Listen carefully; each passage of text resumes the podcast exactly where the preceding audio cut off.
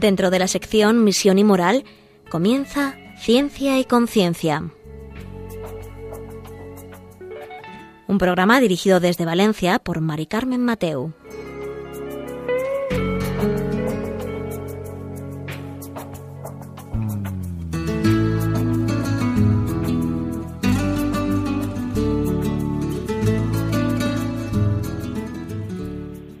Buenas tardes, queridos oyentes. Un miércoles más. Aquí estamos en Ciencia y Conciencia, un programa que hacemos, como saben, desde el Observatorio de Bioética de la Universidad Católica de Valencia. Y hoy vamos a, tratar un tema em, que nos va a sorprender, porque le vamos a llamar como título, más o menos, ¿eh? Humanizar el cerebro animal, una nueva frontera ética. Em, nos vamos a ver cómo el avance científico, pues es verdad que ofrece posibilidades pues que tienen muchas dificultades éticas y que pueden dañar más que de curar si no se adoptan unas medidas que nos aseguren pues que no nos extralimitamos en estas posibilidades y nos lleva que si lo hacemos a unos horizontes que no os podemos predecir que pueden suponer pues incluso un retroceso en la dignidad humana. Entonces vamos a ver si es posible esto de o si se está haciendo ya actualmente eh, el humanizar el cerebro animal. Eh, ahora enseguida os paso a presentar a nuestra invitada.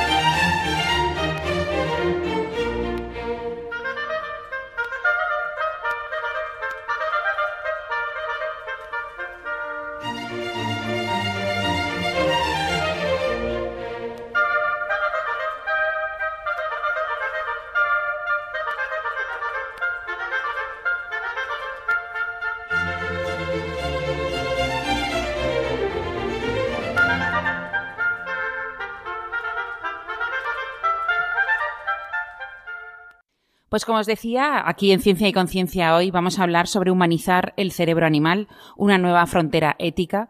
Eh, para ello está con nosotros la biotecnóloga y doctora en bioética, Lucía Gómez Tatay. Buenas tardes, Lucía. Hola, buenas tardes. Ella también es profesora aquí en la Universidad Católica de Valencia y es miembro del Observatorio de Bioética. Em, a mí me llamó muchísimo la atención cuando vi esto, ¿no? Humanizar el cerebro animal, además con la actualmente la sociedad en la que estamos viviendo, las leyes que están saliendo, Em, todas estas cosas, em, pero claro, de repente humanizar el cerebro animal. Entonces, nos haremos animales los hombres, ¿no? Animalizar el cerebro humano. Pero vamos a hablar sobre eso, por sobre ese avance científico. Es un trabajo que se ha publicado en Estados Unidos y quiero que nos lo cuentes, Lucía. ¿Qué trabajo es este? Sí, bueno, el trabajo se publicó muy recientemente, el 12 de octubre, y em, bueno, lo que han hecho los investigadores es como construir una especie de cerebro milimétrico en el laboratorio, un mini cerebro, los llaman, humano, o sea, con neuronas humanas, las células humanas, y lo han trasplantado en ratas, en el cerebro de ratas. Y lo que han visto es pues que ese mini cerebro artificial se integraba en el cerebro de las ratas. Las neuronas humanas em, se desarrollaban en el cerebro de ratas y eran funcionales, ¿no? O sea que han construido como em, con células un mini cerebro. Sí. Y funciona. Sí, pero no funciona como, digamos, como un cerebro autónomo, sino como eh, que las células tienen funcionalidad. ¿No? Eh, se conectan entre sí, digamos, transmiten señales, pero no es que, el cerebro funcione como un cerebro normal. Es más bien un modelo cerebral de, eh, como de una región del cerebro, ¿sabes? Como si fuera un trocito de cerebro que está sobreviviendo en el laboratorio. Esto se basa, esto realmente no es la novedad del trabajo, esto ya se viene haciendo hace tiempo. La novedad es que se ha integrado bien en el cerebro de las ratas al trasplantarlo. O sea, eso significa que ya se estaba haciendo desde hace tiempo y no se había conseguido.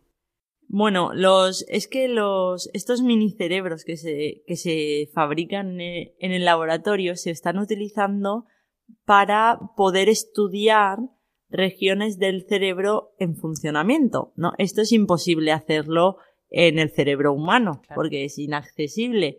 Entonces, para superar ese problema y poder estudiar el cerebro, empezaron a fabricar estos minicerebros en órgano, en, en el laboratorio, perdón. Entonces, ¿qué pasa? Que esto, aunque es un avance, tiene sus limitaciones, porque es un trozo, como un trocito de cerebro aislado, ¿no? Entonces, eso es un poco un modelo limitado de lo que realmente es el cerebro. Entonces, lo que pensaron es que si esos trocitos de cerebro humano se trasplantaban en un cerebro animal, eso podía permitir mayores estudios, ¿no?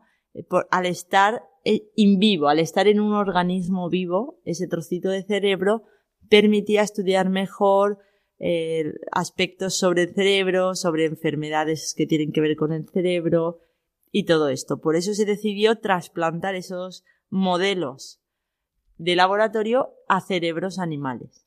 Vale, entonces no es coger un cerebro fabricado e implantárselo a la rata, sino que un trocitín al cerebro no sé si tiene la rata cerebro, al trocitín de cerebro de la rata. Sí, sí, la rata tiene su cerebro, eh, obviamente mucho más pequeño que el cerebro humano, eh, menos complejo, digamos, en cuanto a las relaciones entre células del cerebro. Pero sí, tienen su cerebro. Entonces, exactamente, han, em, utilizando células madre, han generado como trocitos de cerebro humano, pero no son trocitos sacados de un cerebro humano. ¿vale? Son eh, mediante células madre se desarrolla de forma artificial esa especie de trocito de cerebro humano, pero que es funcional. Y se trasplanta al cerebro de las ratas. Vale. Esto es, podríamos decir que es como un organoide. Sí, efectivamente, es un organoide. Vale. No, yo no sabía si usar el término porque es un poco técnico, pero sí, entra dentro de lo que es la ciencia de los organoides, que no solo hace mini cerebros, sino todos los órganos, hacen modelos eh, en laboratorio de todos los órganos, de ojo, de pulmón, de riñón, de corazón, de páncreas, hay de todo. Pero eh, sí que es importante que entendamos que los organoides no son el órgano completo en miniatura, sino más bien son como regiones de los órganos, como trocitos. Claro. Digamos. ¿Y por qué no es un un, cerebro en miniatura? Porque eso es súper difícil de, hacer. Es muy difícil porque el cerebro, eh, nosotros hablamos en general de que las células que forman el cerebro son neuronas, ¿no? Y vale, eso está claro, pero es que hay muchísimos tipos de neuronas diferentes y en cada zona del cerebro hay neuronas diferentes. Entonces es muy difícil conseguir a partir de células madre que se formen todos los tipos de neuronas y además se distribuyan cada una en su sitio como ocurre en el cerebro real. Eso no se ha podido conseguir técnicamente todavía. Ya. Bueno, y claro, que se, que se consiga, habría que dejar muy claro cuál es la barrera ética para conseguirlo. Entiendo. Hmm. Sí, porque de hecho, simplemente con estos pequeños trocitos, digamos, o organoides básicos que que se han implantado, ya se ha conseguido que las neuronas humanas interaccionen con las neuronas de rata. Y, y, que, y que funcionen en el cerebro de rata, ¿no? Se ha visto que estaban implicadas en respuestas sensoriales de la rata y había neuronas humanas en su cerebro que se activaban ante distintos estímulos, ¿no?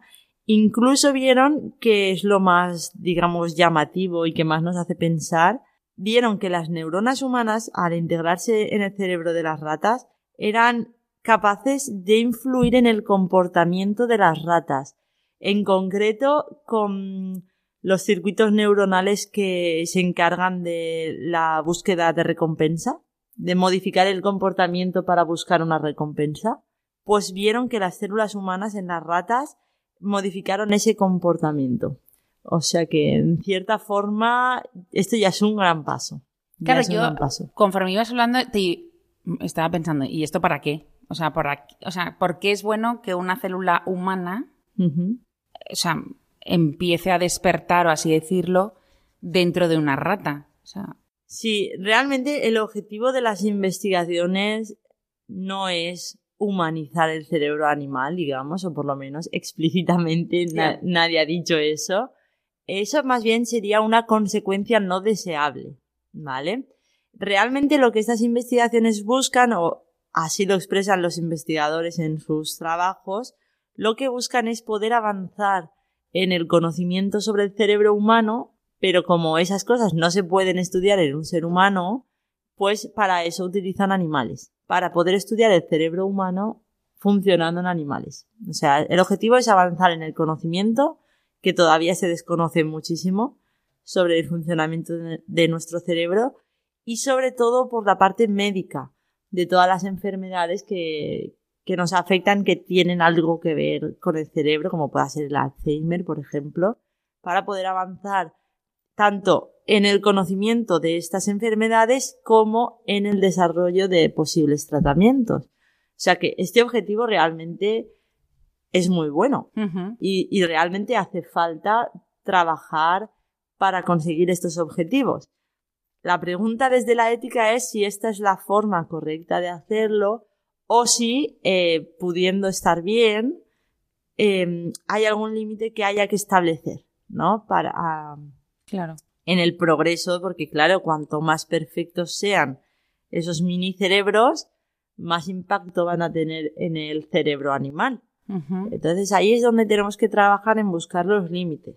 ¿Y en qué puede cambiar el comportamiento de la rata con, con, el, con los estímulos sensoriales que tú decías del humano? Hmm.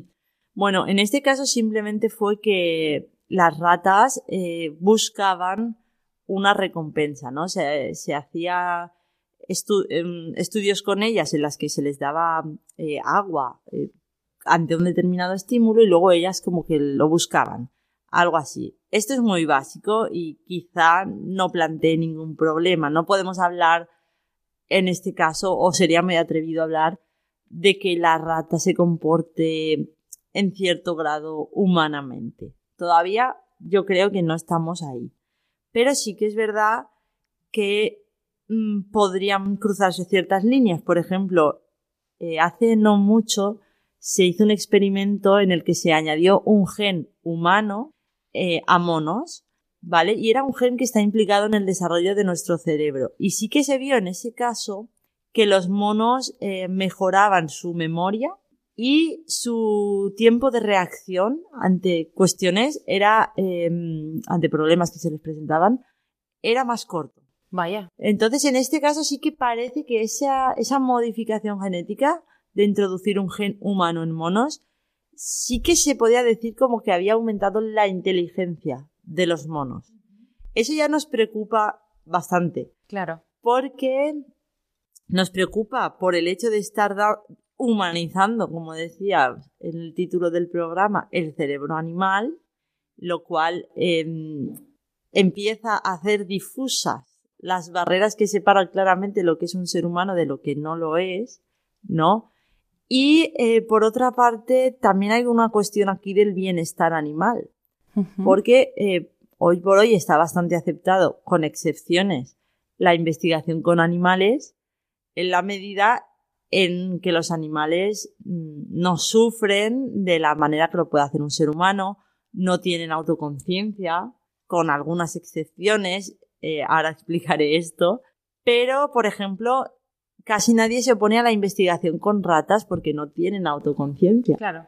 Pero claro, si las ratas, a base de em, cambiar la proporción de su cerebro, hacerlo cada vez más humano y menos de rata, esas ratas en algún momento quizás podrían llegar a adquirir un cierto grado de autoconciencia y entonces ya no estaría tan claro que se pudieran usar en experimentación, ¿no?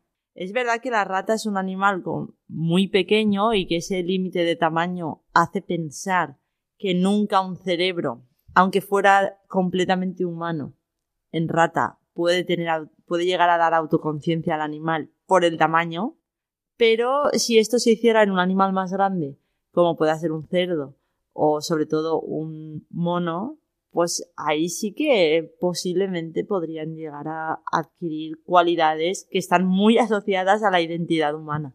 Por eso ya no se investiga con monos, porque antes sí que se investigaba con monos, ¿no? Eh, sí, hoy en día está prohibido, es una prohibición bastante extensa a nivel mundial. En Europa, por ejemplo, no se puede investigar con chimpancés. Mm, exacto. ¿Y cuáles eran estas excepciones que nos decías de, la autoconciencia? Sí, bueno, la autoconciencia es un término un poco complejo, pero en el mundo científico más o menos se considera que el nivel básico de autoconciencia se puede determinar por la capacidad de mm, un individuo de reconocerse a sí mismo. Entonces, esto se, la prueba que hacen los, los científicos para ver si un animal se reconoce a sí mismo es la prueba del espejo. ¿no? Bueno, eh, tienen que poner al animal frente a un espejo y ver si él es capaz de reconocerse a sí mismo. Y bueno, sí que es verdad que hay algunos animales que pasan la prueba del espejo. No solo el ser humano se reconoce a sí mismo en un espejo. Hay muy pocas especies animales, pero algunas las hay que sí que, que sí que se reconocen como algunos simios, eh, pero también hay un elefante de África que pasa esta prueba, un tipo de delfín también la pasa, incluso hay un pájaro que pasa la prueba del espejo. O sea que sí que, sí, hay algunas excepciones.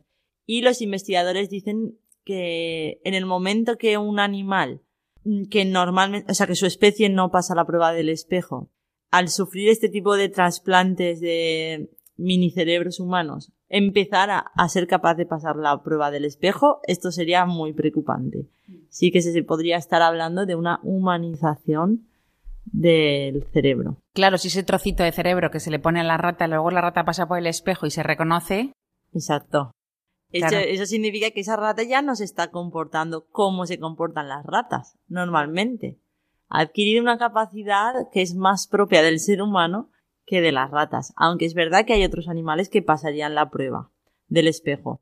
Pero eh, bueno, luego lo que también tienen que hacer, y es un trabajo pendiente, eh, los científicos, es desarrollar otro tipo de pruebas o experimentos para evaluar en qué medida se están humanizando los animales. Porque no hay pruebas, más allá de la prueba del espejo, no hay muchas más pruebas o experimentos que se puedan hacer para comprobar si un animal eh, ha cambiado, o sea, humanizado en cierta forma.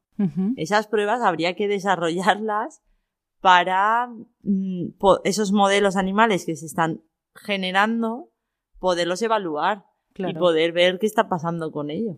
Porque igual en, en, en alguna investigación un poco más en el futuro, igual no se dice nada de que el animal se ha humanizado, pero simplemente porque no se ha comprobado. No se le ha hecho ninguna prueba para comprobar si ha ocurrido algo así. Pues sí, qué interesante. Em, vamos a escuchar un poco de música y luego te quiero hacer varias preguntas sobre esta humanización de los animales.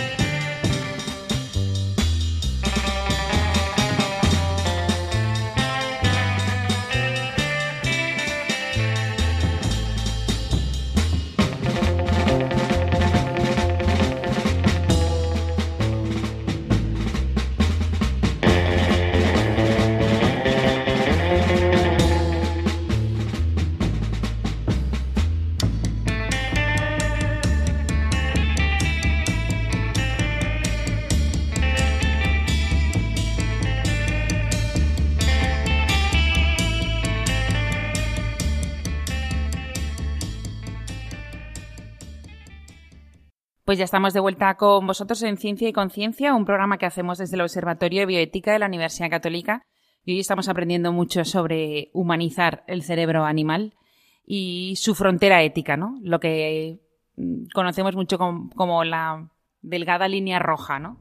Que ahí podemos pasar, no podemos pasar. Hoy estamos hablando de si el avance científico pues nos da posibilidades eh, pero que no están exentas de dificultades éticas y estamos viendo si son susceptibles de dañar más que de curar, ¿no?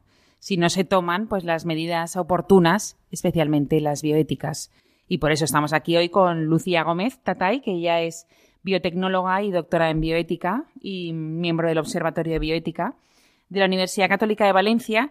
Y nos hemos quedado en un momento en el que, eh, antes de cerrar el capítulo anterior, me gustaría preguntarte por el sistema más práctico, ¿no? O a nivel práctico, ¿hay alguna aplicación que haya tenido más impacto para el ser humano, más que para el animal? Hmm. Bueno, realmente eh, hoy por hoy todavía no, pero es verdad que al margen de estudiar, de poder aprender más sobre el cerebro, de poder eh, descubrir cosas que no sabemos sobre las enfermedades cerebrales, sí que se plantea en el futuro una aplicación muy práctica de estos mini órganos o mini cerebros in vitro y es que si se pudieran mejorar, si se pudieran hacer más complejos y más grandes, quizá podrían eh, servir para reparar un cerebro dañado. ¿no? Esa, esa aplicación sería muy buena si se consiguiera un cerebro que quizá tenga una parte no funcional por un accidente o por lo que sea, Em, pues poder hacer como un trasplante de un trozo de cerebro y poder regenerarlo. O sea, digamos, yo creo que es de la aplicación que podría tener un impacto mayor, ¿no? Porque hoy en día no hay nada. Pero el, esto aún no se ha hecho, ¿no? Es lo que buscamos en realidad. Sí, esto sería una aplicación en el futuro si se consigue mejorar los modelos en laboratorio, los modelos de, cerebro que se generan con células madre. Si se pudieran perfeccionar, quizá en el futuro podrían servir para trasplantes claro. de regiones cerebrales. No un cerebro completo. Claro, no quitar uno y poner otro. No. Pero sí que trasplantes de regiones cerebrales, lo cual sería muy novedoso y bueno, pues abriría una nueva puerta. Porque sabemos si el cerebro es o sea, ¿se regenera igual, por ejemplo, que el hígado? No, no ocurre igual. No, ocurre igual. Hmm. Esto, mm, hay cosas que desconocemos porque, bueno, siempre se dice que las neuronas, que son las células del cerebro, mm, llega un momento en el que ya no se dividen, pero sí que es verdad que por otra parte se piensa que tenemos células madre en todos los órganos. Entonces sí que sí que puede haber cierta capacidad regenerativa, pero bueno, desde luego no como, no, como el hígado, ¿no? Mm. Bueno, y actualmente existen otros experimentos de los que estamos hablando para ir, eh, para humanizar a los animales o para conseguir hmm. ciertos cambios. Sí, bueno, eh, hay otras cosas que se han hecho que se relacionan con la posible humanización del cerebro animal Em, por ejemplo, antes de trasplantar estos mini cerebros en animales, en experimentos anteriores, hace ya años, se trasplantaban neuronas humanas aisladas, ¿no? O sea, células del cerebro humano en animal.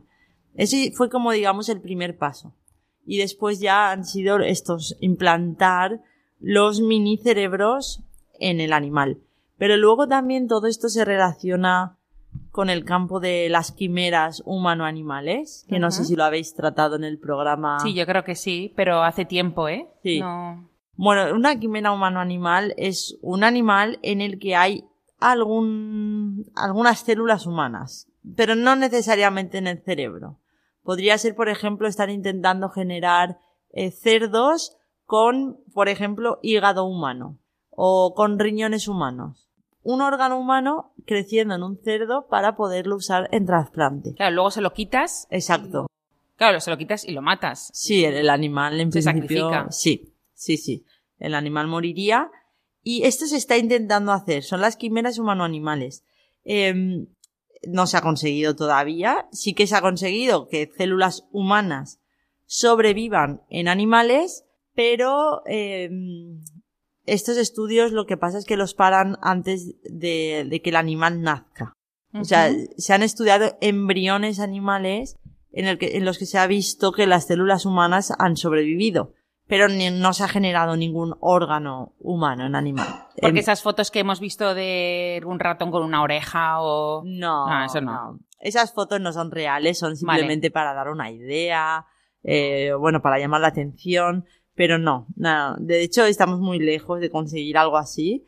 De momento, los científicos están luchando porque la supervivencia de células humanas en huéspedes animales sea mejor y eh, por dirigir su destino a generar un órgano humano entero en el animal. Pero afirman ellos mismos que es muy difícil y que estamos todavía lejos de conseguirlo. Claro, porque es que si no, habría una fábrica, por ejemplo, podríamos montar una fábrica de hígados, una fábrica de riñones, una fábrica de corazones. Eso es lo que se plantea. ¿No? Sí, sí, sí. Madre Eso es lo que se plantea. Es un poco complicado pensar en gestionar todo eso, claro. pero es verdad que se está intentando dar respuesta a un problema médico que no conseguimos resolver, que es la escasez de órganos para trasplante, que todos los días muere gente en lista de espera de trasplante, esperando un órgano. Entonces, bueno, pues frente a ese problema se está trabajando en esto, pero ya veremos si en el futuro se consigue. Pero lo que resulta muy curioso y nosotros pues estamos empezando una línea de investigación sobre esto, es que en, en toda la discusión bioética sobre las quimeras se habla mucho de evitar que las células humanas en el animal se dirijan al cerebro. ¿No? Porque lo que queremos es generar, pues eso, pulmones, riñones, corazones pero no cerebros. No queremos que el cerdo tenga un cerebro humano. Y entonces, eh, pues se, se, escribieron informes súper importantes de evitar esto y no sé qué, pero por otro lado, hay otros investigadores haciendo todo lo contrario, que es lo que comentamos en el programa de hoy. O sea, por un lado están intentando que las células humanas en el animal por ningún medio lleguen al cerebro. Y por otro lado hay otros grupos de investigación implantando a propósito mini cerebros humanos en animales. Entonces, claro, aquí vemos una contradicción a nivel ético claro. de, de las cosas, ¿no? Y bueno, realmente eh, nosotros tampoco queremos decir mm, o no somos de la opinión de que en ningún momento una célula humana puede acabar en, o sea, debe estar en un animal creemos que sí que hay aplicaciones que se pueden conseguir y que lo y que sin consecuencias negativas desde el punto de vista ético. Es verdad que hay gente que no está a favor de esto, sí que hay gente que piensa que no es ético que ese contacto de células humanas en un animal. Hay gente que es esa opinión. Yo en concreto, y desde el Observatorio de Bioética, pensamos que unas pocas células humanas en un animal no lo van a hacer más humano, no traspasan, digamos, esa línea, no, no generan una confusión entre especies, no le hacen al animal tampoco sentir de otra manera o ser más inteligente. Pero eso no significa que no haya que establecer a priori es los límites y decir, bueno, ¿y hasta dónde se podría llegar? ¿Y cómo podemos comprobar si el animal está demasiado humanizado o no. O ese tipo de cosas, ¿no? Entonces, sí que somos un, poco abiertos en el sentido de que, bueno, eh, tener, incluso tener un páncreas humano en un cerdo, realmente yo no pienso que haga a ese cerdo más humano. o que su estatus moral cambie por eso, ¿no? Pero tener un cerebro humano en cerdo sí me parece muy preocupante. Claro. Sí que creo que eh, genera algo nuevo, una entidad con un estatus moral diferente. Y bueno, y sobre todo habría que ver también cómo piensa, cómo siente ese cerdo, cómo se comporta, cómo ha cambiado. ¿Y tú crees que todos estos estudios, tanto unos como otros de los que tú estás hablando, no sé si lo sabes, ¿eh? ¿Tiene financiación pública? O sea, son... Porque ah. lo que veo es que si vamos hacia ahí, no sé si Sí. Si los distintos países eh, contribuyen o no. Mm, sí que hay estudios con financiación pública. En España no lo sé, no te sé decir si han recibido. Yo sí que sé que en, la Universidad Católica de Murcia em, trabajan con las quimeras de cerdo animal. No a nivel cerebral, ¿no? Ellas están más por la línea de los riñones y todo esto. Eh, es una universidad privada. Ahora, yo desconozco si su financiación. Sí, lo que sí que sé es que en Estados Unidos, eh, cuando surgió todo esto de las quimeras, retiraron durante un tiempo la financiación pública de estos estudios por las cuestiones éticas que surgieron. Claro. Pero fue una retirada de fondos temporal. Eh, hubo mucha oposición de parte de los científicos de retirar estos fondos y al poco tiempo se volvieron a subvencionar ah. eh, este tipo de investigaciones. Sí, pero hay varios requisitos. Por ejemplo, no, no hacerlo en monos, tampoco dejar nacer a los animales quiméricos todavía para poderlos analizar en estado, no sé, en algún punto de la gestación, antes de dejarlos nacer. Hmm. Claro, porque también es que, claro, hay que ir superando muchas barreras, ¿no? De las que ahora tenemos. Sí. La buena noticia, entre comillas, es que estas investigaciones son muy complicadas. O sea, a, nivel técnico esto es súper complejo y es verdad que así como en otros ámbitos científicos la ciencia va muy rápido y a la bioética casi que no le da tiempo a acompañarla, como puede ser la ingeniería genética, que va rapidísimo, este campo va más despacio.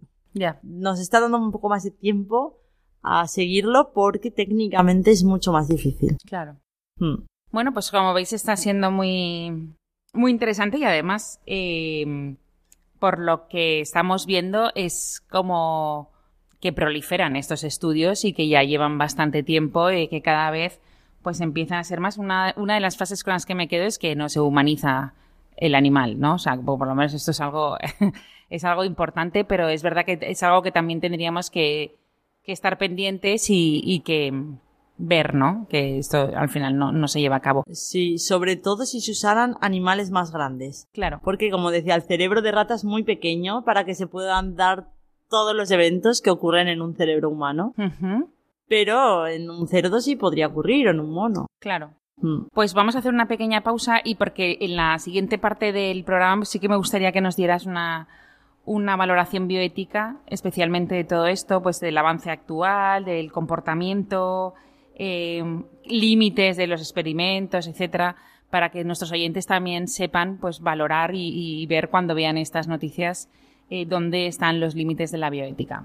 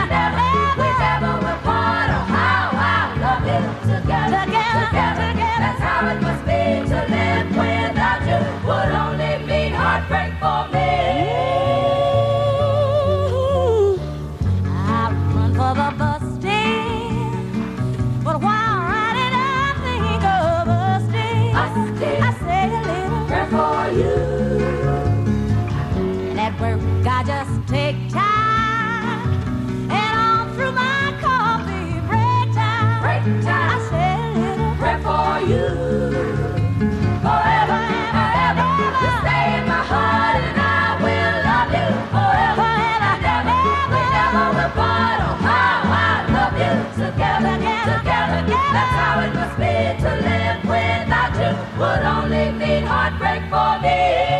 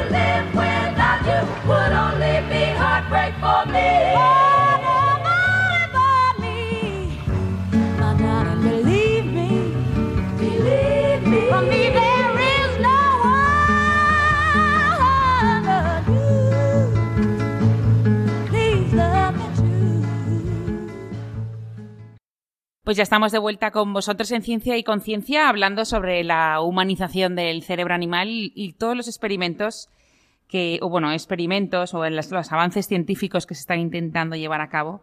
Eh, bueno, que todos muestran dificultades éticas, vamos a decirlo así. Y nos hemos quedado en un momento con Lucía Gómez Tatay, que es nuestra invitada, que es biotecnóloga y doctora en bioética y miembro del Observatorio de Bioética. Eh, me gustaría, pues eso, para preguntarte sobre la, valoración bioética exacta, ¿no? Más o menos de qué hacéis de estos experimentos y de estas cuestiones, ¿no? Que se nos plantean, porque todo el mundo quiere avanzar, todo el mundo quiere que si tiene un problema en un órgano, pues, eh, pues que haya, ¿no? Para cambiar, pero también todo, eh, pues hay, hay límites, ¿no? Sí. Y me gustaría que nos dieras una valoración. Mm, bien, pues yo podría decir primero eh, tener claro que no todos los órganos tienen, digamos, la misma influencia en lo que es la construcción de nuestra identidad como ser humano, ¿no? Y que yo creo que es indudable que el cerebro es nuestro órgano más asociado a lo que es nuestra identidad, ¿no? Mucho más incluso que el corazón o que cualquier otro órgano que tiene una función, pues eso, para nuestra supervivencia y ya está. Mientras que el cerebro pues está asociado a nuestra mente, a nuestra psicología, nuestra conciencia de nosotros mismos. Entonces es el órgano más delicado cuando nos planteamos en, en que pueda estar este órgano humano en un animal. O una región de órgano de cerebro en un animal. Mucho más comprometido que si hablamos de un riñón, de un páncreas, lo que sea.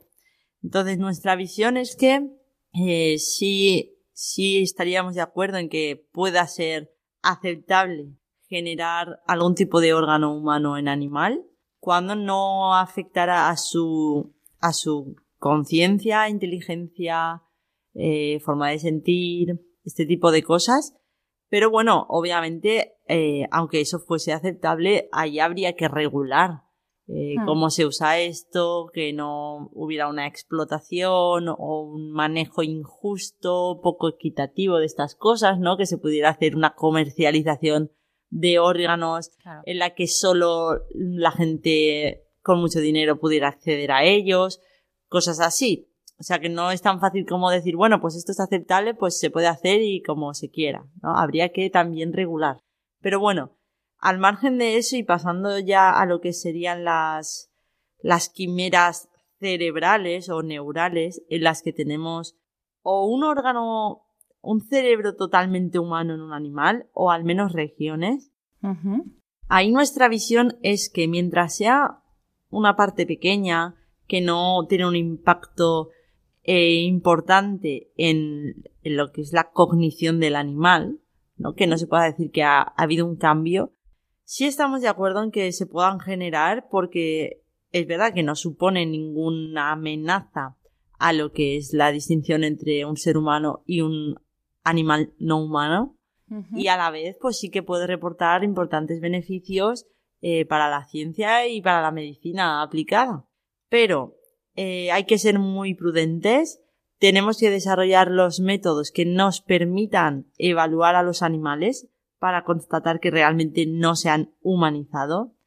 Tenemos también que trabajar en, el establecimiento de los límites, porque es verdad que hablar de humanización o no humanización em, simplifica un poco el debate y quizá eh, hay que ir a un matiz que pueda ser por lo menos en el futuro más próximo, más práctico y que se ha propuesto por algunos investigadores y es hablar no tanto de humanización, que igual estamos más lejos de eso, sino de mejora cerebral, mejora de la función cerebral. Porque aunque un animal no podamos decir, bueno, se ha humanizado, ¿no? Porque, pero igual ha mejorado su cerebro lo suficiente como para preocuparse. Aunque no sea como un humano en algo, pero ya no es como lo que era o lo que debería ser una rata. Claro, estás cambiando la especie. Claro.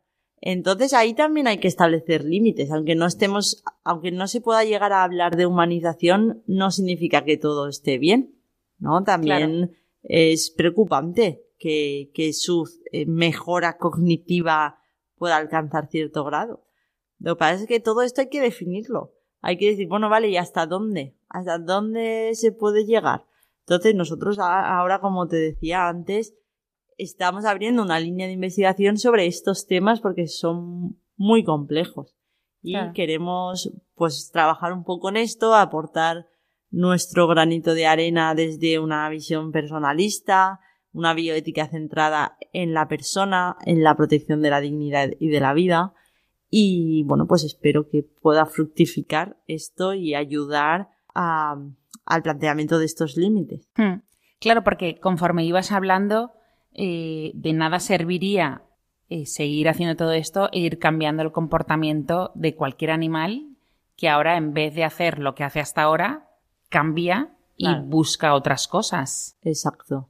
Exacto. Y además, hoy en día que está tan en auge la ética animal y la protección de los animales, claro, todo este sector estaría en contra claro. de esto, porque los animales cada vez serían pues eso, más conscientes, sufrirían más el estar en cautividad, el ser sujetos de investigación.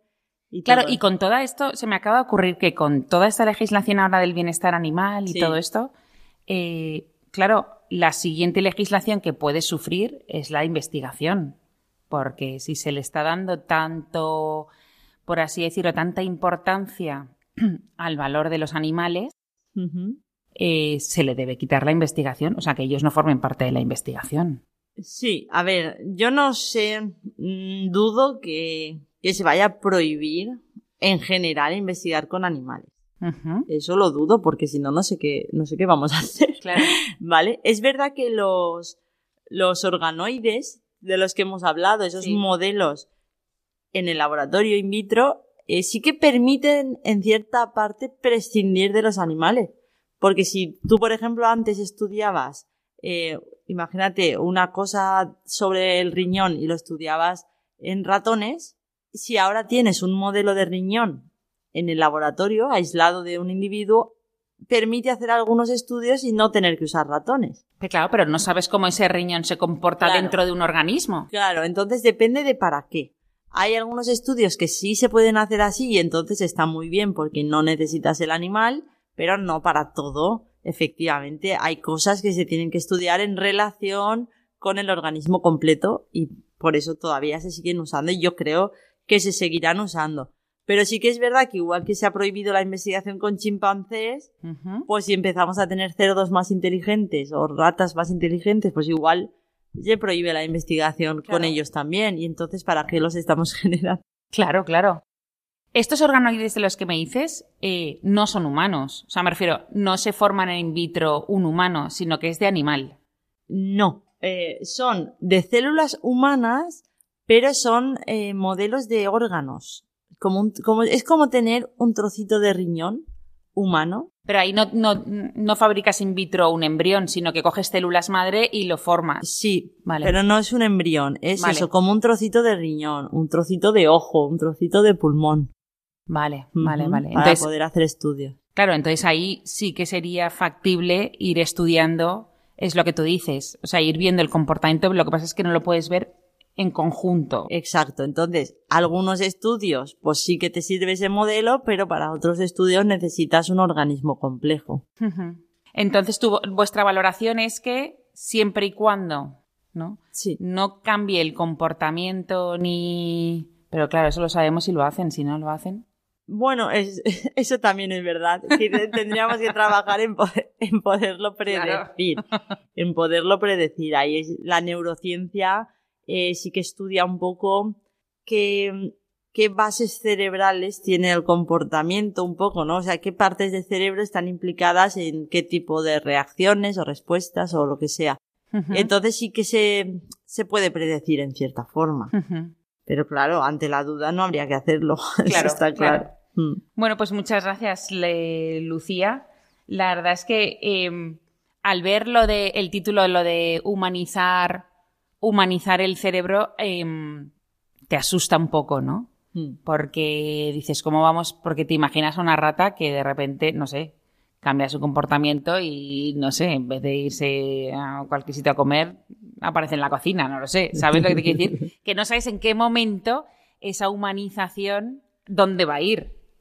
O sea, ¿en qué? O tiene frío y no lo sé. Es que es, es, inimaginable que quiera ponerse zapatos porque se mojan las patas, no lo sé. O sea, es algo que... ¿Dónde llegamos? Hmm.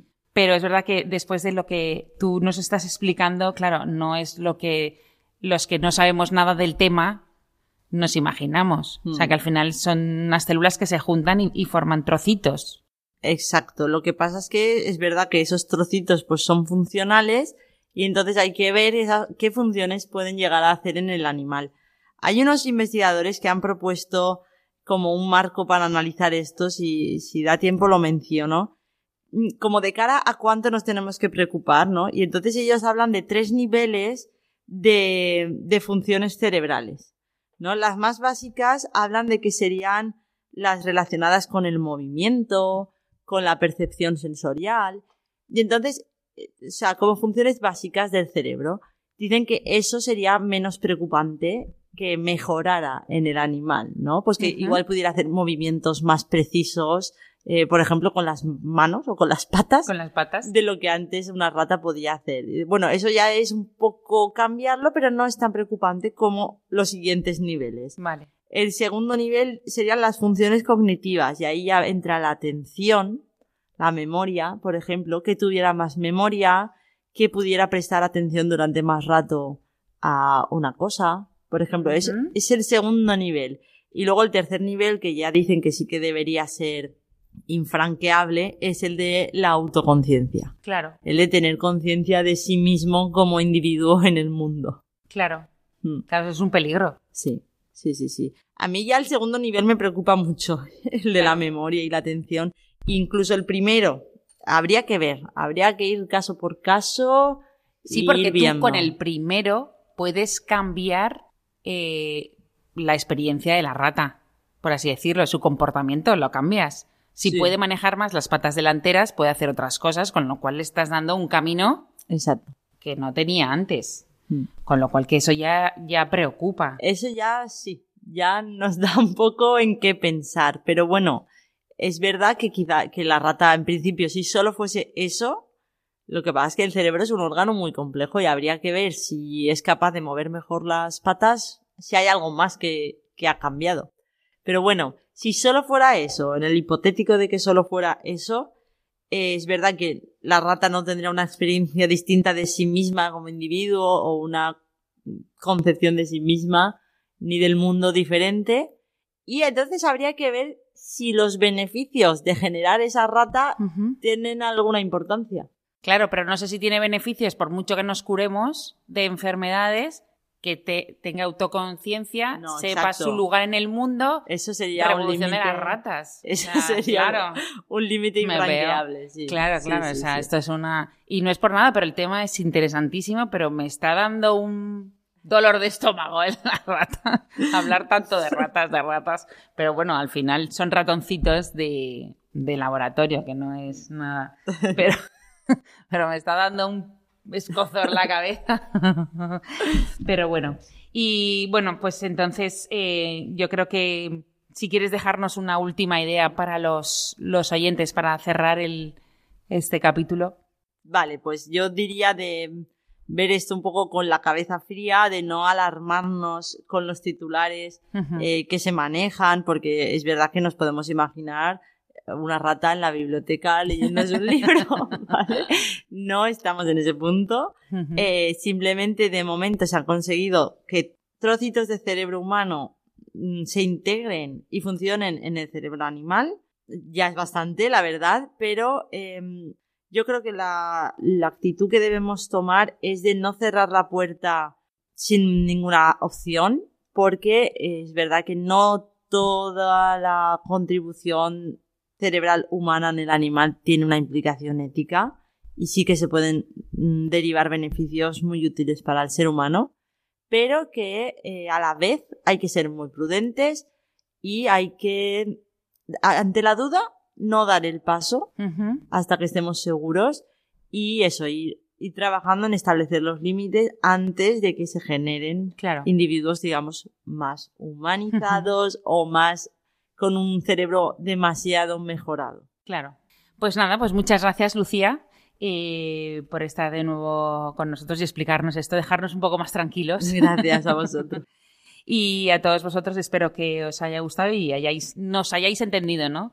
Eh, Lucía sé que sí, o sea, se ha hecho eh, explicar muy bien. Y yo creo que por una parte tenemos una oportunidad, ¿no? Una oportunidad de ir mejorando, de ir mejorando pues nuestra vida y, y con, gracias a estos investigadores, pues ir terminando con ciertas enfermedades, a ver si vamos terminando con, con todas, pero bueno, hmm. eh, o por lo menos ir sabiendo que hay algunas eh, enfermedades que les vamos ganando la batalla, que eso también es importante. Y saber de estar tranquilos que, que hay gente que, que sabe y, y, que trabaja, ¿no? Y que, que, que está investigando en todo ello para, para mejorar nuestra vida. Eh, a todos vosotros os puedo eh, recordar el correo electrónico para que os pongáis en contacto con nosotros, que es ciencia y conciencia arroba radiomaria.es, que ya sabes que acogemos, saben que acogemos vuestras ideas eh, con mucho gusto y vuestras preguntas sin, ningún problema. Y recordaros también que hoy han estado con nosotros Angelo Bordenca y Fernando La Torre, otra vez haciendo realidad este programa, otra vez sin fin, haciendo este programa real. Y a todos vosotros eh, nos oímos en 15 días. Buena semana.